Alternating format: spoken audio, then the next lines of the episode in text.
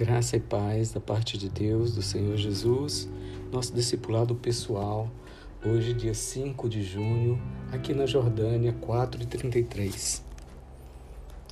Salmo 27, versículo 14 diz: Espera pelo Senhor, tem bom ânimo, fortifique-se o teu coração, espera, pois, pelo Senhor. Anteriormente, nesse salmo, ele vem falando de inimigos, pessoas que se levantam contra, situações adversas, guerra, exércitos, opressores, malfeitores. E aí, o último versículo, ele fala: espera pelo Senhor. E ele, fala, e ele dá duas instruções: tem bom ânimo, olha para a vida de uma forma diferente.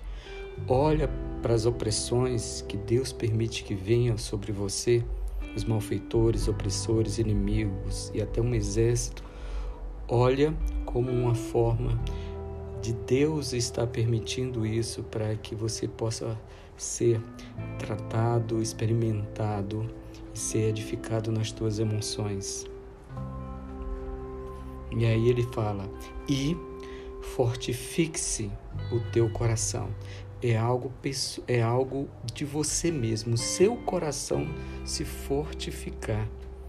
Você, é, o seu coração gerar isso é, por ele mesmo, algo que vai acontecer dentro do seu coração, gerado pelas situações que você passou na sua vida e tem passado. E aí ele continua: espera, pois, pelo Senhor.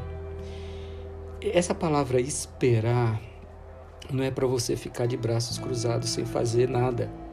É para você continuar a sua vida. É como ele faça, é como se ele estivesse falando assim: tudo o que você passou, todas as lutas, guerras, inimigos e opressões, não se preocupa, eu tomo conta deles. Você continua a caminhada.